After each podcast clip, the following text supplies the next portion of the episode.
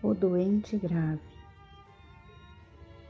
Uma alma atormentada de mãe, conduzida ao céu nas asas blandiciosas do sono, esbarrou ante as resplandecentes visões do paraíso.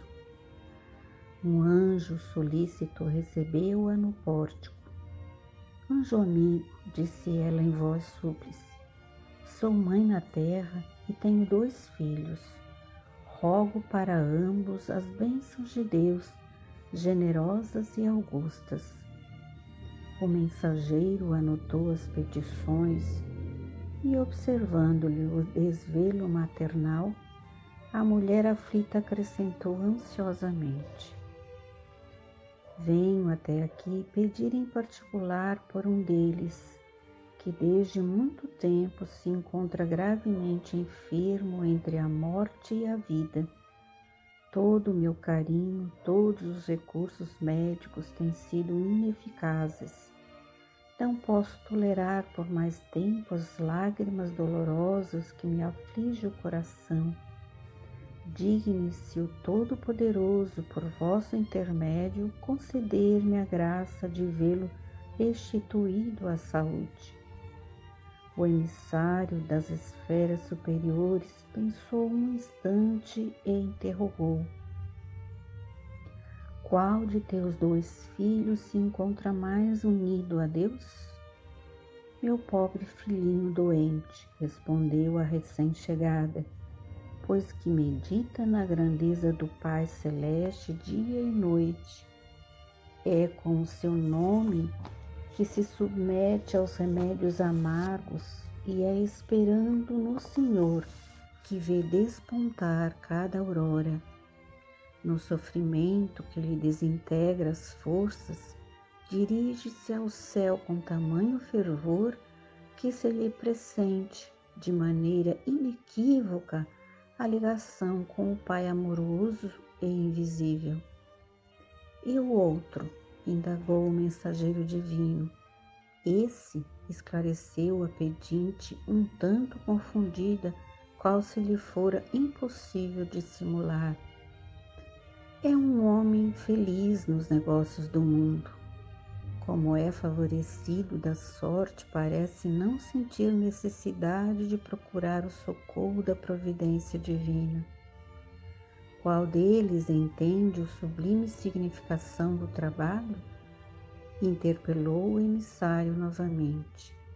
O enfermo, atirado à imobilidade, guarda profunda compreensão com respeito às virtudes excelsas do espírito de serviço. Refere-se constantemente aos bens do esforço e edifica quantos lhe ouvem a palavra tocada de dolorosas experiências.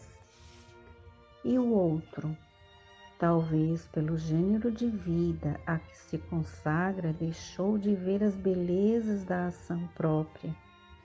Dispondo de muitos servidores, descansa nos trabalhos alheios.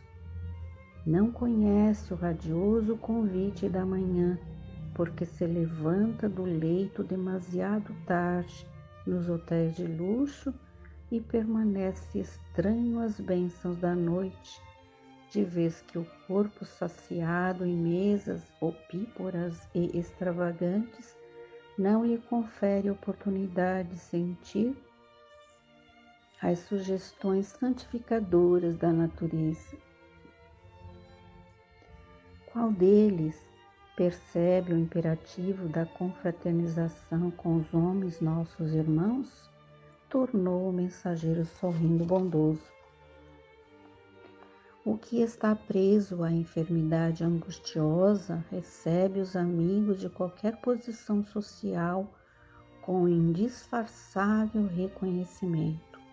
Recolhe as expressões de carinho com lágrimas de alegria e a lhe saltarem dos olhos.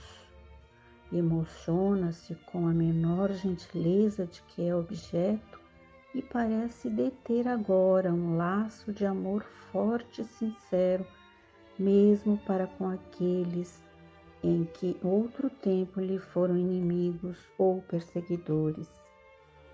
E o outro, Os favores do mundo, comentou nobremente a palavra maternal, isolam-lhe a personalidade à distância dos júbilos domésticos em rodas restritas e fantasiosas ou nas regiões elegantes onde rolam fortunas iguais a dele. Assediado pelos empenhos do mundo social, cujas ideias se modificam à feição do vento, nunca encontra tempo necessário para sondar os sentimentos afetivos dos companheiros que o céu lhe enviou à senda comum.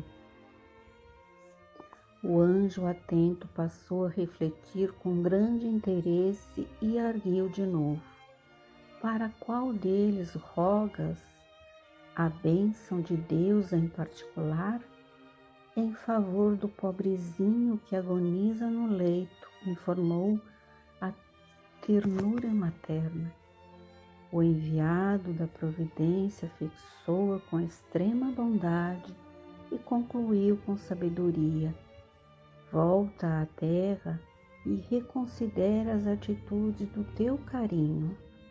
O enfermo do corpo vai muito bem já entende a necessidade de união com o Divino Pai e o que distingue em verdade os homens uns dos outros é o grau de suas relações com a vida mais alta.